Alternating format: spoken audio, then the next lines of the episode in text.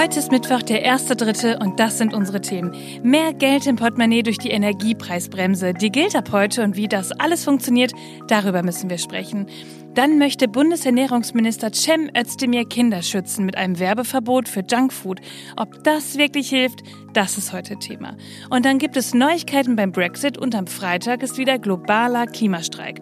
Luisa Neubauer erzählt uns, warum das so wichtig ist. Also, lasst uns schnell starten. Informantin. News erklärt von Sally Lisa Stark.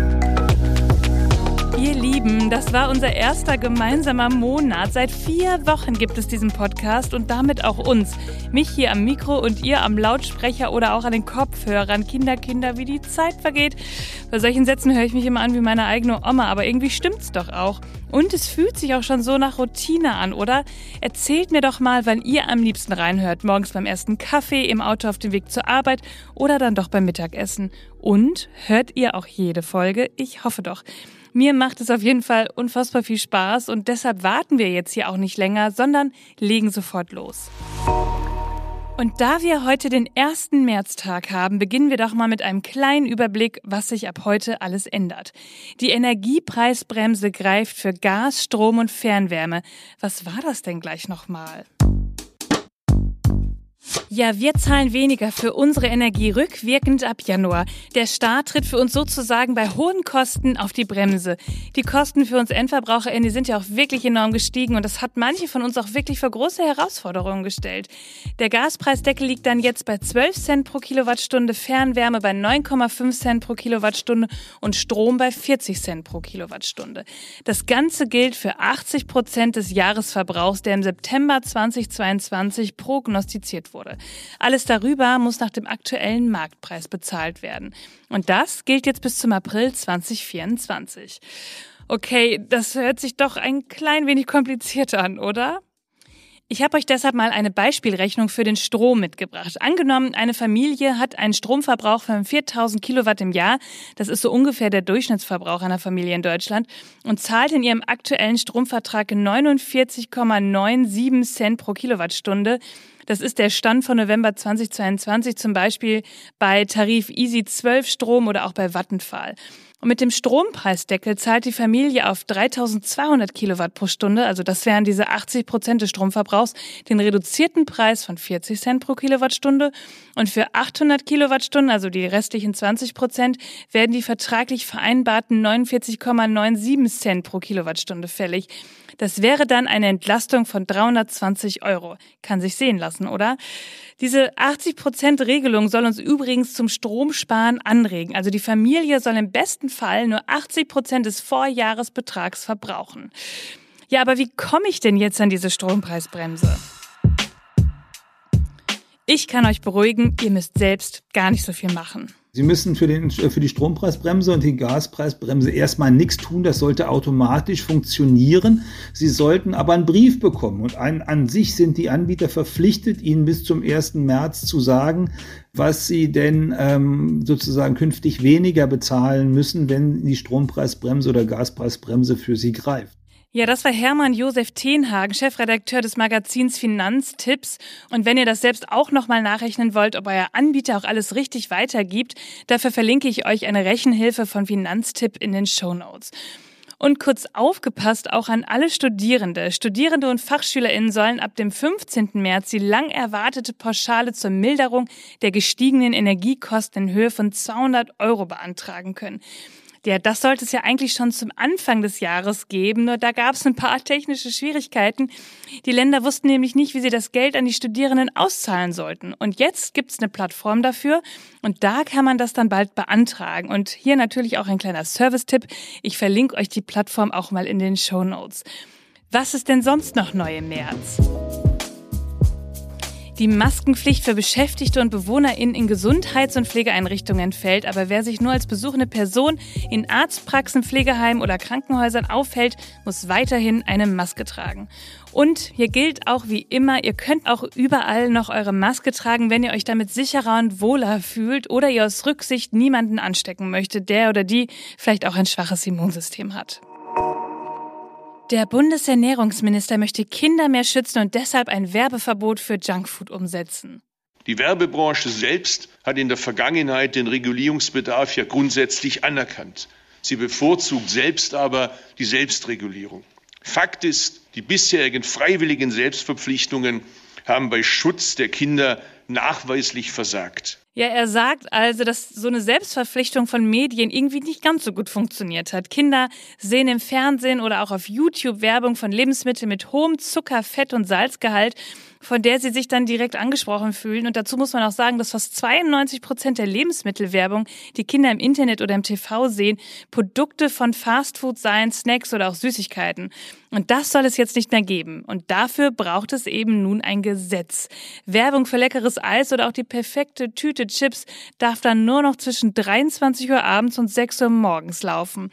Und auch Printanzeigen sollen davon betroffen sein, zum Beispiel welche, die man dann in der Nähe von Schulen finden könnte oder auch in Schwimmbädern. Ein generelles Werbeverbot soll es aber nicht sein, sondern nur da greifen, wenn sich die Werbung konkret an Kinder richtet. Und wenn ich das so höre, da kommen mir direkt zwei Fragen. Erstens, haben wir so ein Problem, dass Kinder so viel Junkfood essen? Und zweitens, hilft so ein fast Werbeverbot denn wirklich? Ja, zuerstens. Ja, wir haben ein Problem. 15 Prozent der 3- bis 17-Jährigen sind laut Robert-Koch-Institut übergewichtig. Und oft bleibt das Übergewicht ja auch, wenn die Kinder zu Erwachsenen werden. Durch falsche Ernährung nehmen auch Krankheiten wie Bluthochdruck, Typ 2 Diabetes oder Herzinfarkt in Deutschland zu. Es muss also wirklich etwas getan werden. Und da kommen wir zu meiner zweiten Frage. Hält so ein Werbeverbot Kinder wirklich davon ab, etwas Ungesundes zu essen? Ja, wenn ich mich jetzt mal so an meine eigene Kindheit zurückerinnere, dann waren ja auch Süßigkeiten hip, die die coolen Kids gegessen haben. Also ich glaube, dass so Gruppendynamiken bei Kindern trotzdem weiter dazu führen werden, dass solche Sachen gegessen werden. Und ich denke auch, dass die Eltern eine gewisse Verantwortung für die Ernährung ihrer Kinder tragen. Das bedeutet, dass wir also eigentlich auch ein bisschen mehr Aufklärungsarbeit bräuchten, Unterstützung bei der Ernährung in der Schule und vielleicht auch die ein oder andere Kantine, die gesundes Essen anbietet. Das Problem ist meiner Meinung nach also etwas komplexer und hat auch etwas mit dem eigenen Portemonnaie zu tun. Aber es ist ein guter und erster Schritt. Werbung beeinflusst uns und eben auch Kinder. Da ist es gut, genau hinzuschauen und die Auswirkungen zu untersuchen. Es sind sich gerade auch nicht wirklich alle einig bei dem Thema. Die CDU meint, es wäre Bevormundung. Auf den Karren ist auch die FDP mit aufgesprungen. Und Saskia Esken von der SPD meint, die Eltern sind in der Rolle, ihre Kinder zu schützen. Nur die Idee ist Özdemir auch nicht irgendwie im Schlaf gekommen, sondern es steht so im Koalitionsvertrag. Also, liebe Ampel, macht euch an die Umsetzung. Was denkt denn ihr? Regulierungswahn oder sinnvolle Maßnahme? Schreibt mir doch mal eure Meinung. Leute, es gibt eine Einigung im Brexit-Streit um Nordirland. Die EU und Großbritannien haben sich nach drei Jahren Diskussion an einer entscheidenden Stelle einigen können. Okay, vielleicht wirft das auch einige Fragen bei euch auf, zum Beispiel die erste, um was ging es denn da überhaupt? Es geht vor allem um das Nordirland-Protokoll und das ergänzt seit dem Austritt von Großbritannien aus der EU 2020, also dem tatsächlichen Brexit, den Austrittsvertrag und regelt ganz einfach erklärt, dass durch den Brexit keine harte Grenze zwischen dem EU-Mitglied Irland und der britischen Provinz Nordirland entstehen solle. Denn diese offene Grenze garantiert jetzt schon seit fast 25 Jahren ein Friedensabkommen zwischen Irland und Nordirland. Das ist vom Karfreitag 1998 und das hat den rund 30-jährigen Nordirland-Konflikt Konflikt mit mehr als 3000 Toten damals beendet. Es geht also wirklich nicht um eine Kleinigkeit. Und dann geht es in diesem Protokoll auch noch um Zollgrenzen. Es sieht vor, dass die Zollgrenze zwischen Großbritannien und der EU in der irischen See verläuft. Damit soll verhindert werden, dass Grenzkontrollen zwischen dem britischen Nordirland und dem EU-Mitglied Irland eingeführt werden müssen. Sonst, das vermuten manchen, würde mit einem Wiederaufflammen des Konflikts um eine Vereinigung der beiden Teile Irlands gerechnet werden. Ja, das heißt im Umkehrschluss, Nordirland bleibt Teil des EU-Binnenmarkts und muss dann aber auch ein paar EU-Regeln einhalten, obwohl es ja als britische Provinz nach dem Brexit ja eigentlich gar nicht mehr zur EU gehört. Dadurch kam dann in London die Angst auf, dass die Provinz vom Königreich abgetrennt werden könnte. Also nicht so unkompliziert und kein Wunder, dass es da ganz viele Diskussionen gab. Der britische Premierminister Rishi Sunak sagte jetzt dazu, Ich stehe heute hier, weil ich mir sicher bin, dass wir einen Weg finden werden, die Unsicherheit und die Herausforderung der Menschen in Nordirland zu beenden. Das Vereinigte Königreich und die EU mögen in der Vergangenheit Differenzen gehabt haben, aber wir sind Verbündete, Handelspartner und Freunde. Dies ist ein neues Kapitel in unserer Beziehung. This is the beginning of a new chapter in our relationship. Ja, Premier Sunak und von der Leyen einigten sich jetzt auf das Rahmenabkommen von Windsor, das die Streitpunkte beilegen soll. Das nordirische Parlament hätte damit nun mehr Mitspracherecht in London. In nordirischen Häfen werden weiter alle Güter kontrolliert, die für das EU-Mitglied Irland sind. Und das Wichtigste, die harte Grenze zwischen Irland und Nordirland wird nicht kommen. Das Friedensabkommen kann damit bestehen bleiben. Nun müssen jetzt aber erstmal die EU-Mitgliedstaaten diesem Kompromiss noch zustimmen und auch das britische Parlament wird nochmals darüber abstimmen. Und da könnten jetzt noch die sogenannten Brexit-Hardliner, das sind die Brexiteers, noch Stimmung machen, wie zum Beispiel auch der Ex-Präsident Boris Johnson, der damals den Brexit auch ausgehandelt hat. Ich hoffe, dass es hier wirklich eine neue Beziehung geben wird, denn nicht umsonst, und das kann man hier mal so ehrlich sagen, ist Boris Johnson nicht mehr Premierminister in London.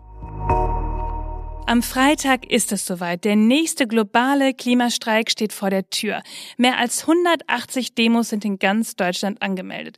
Es geht um den Ausbau erneuerbarer Energien, eine Mobilitätswende und das Pariser Klimaabkommen.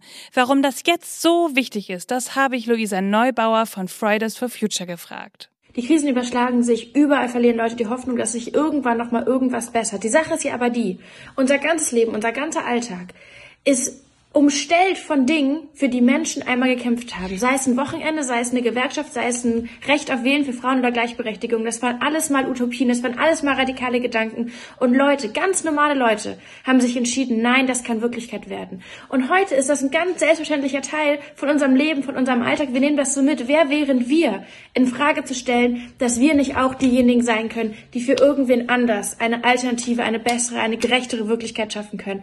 Genau das ist der Job. Es gibt die guten, gerechten gerechten Lösungen auf die Krisen der Zeit. Wir können die Klimakrise was entgegenstellen. Es kann schöner werden, es kann gerechter zugehen. Aber dafür braucht es eine Lobby für diese guten Lösungen.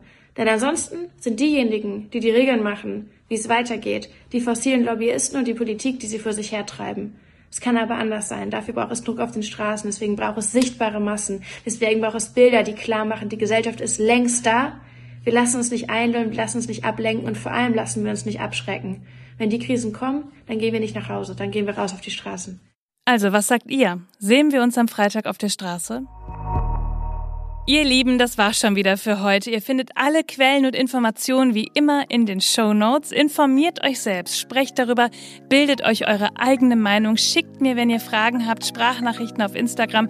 Ich freue mich über alles, was ich von euch lesen und hören kann. Und dann hören wir uns am Freitag wieder, denn irgendwas passiert ja immer. Bis dann. Informantin. News erklärt von Sally Lisa Stark. Eine Produktion von 7 One Audio.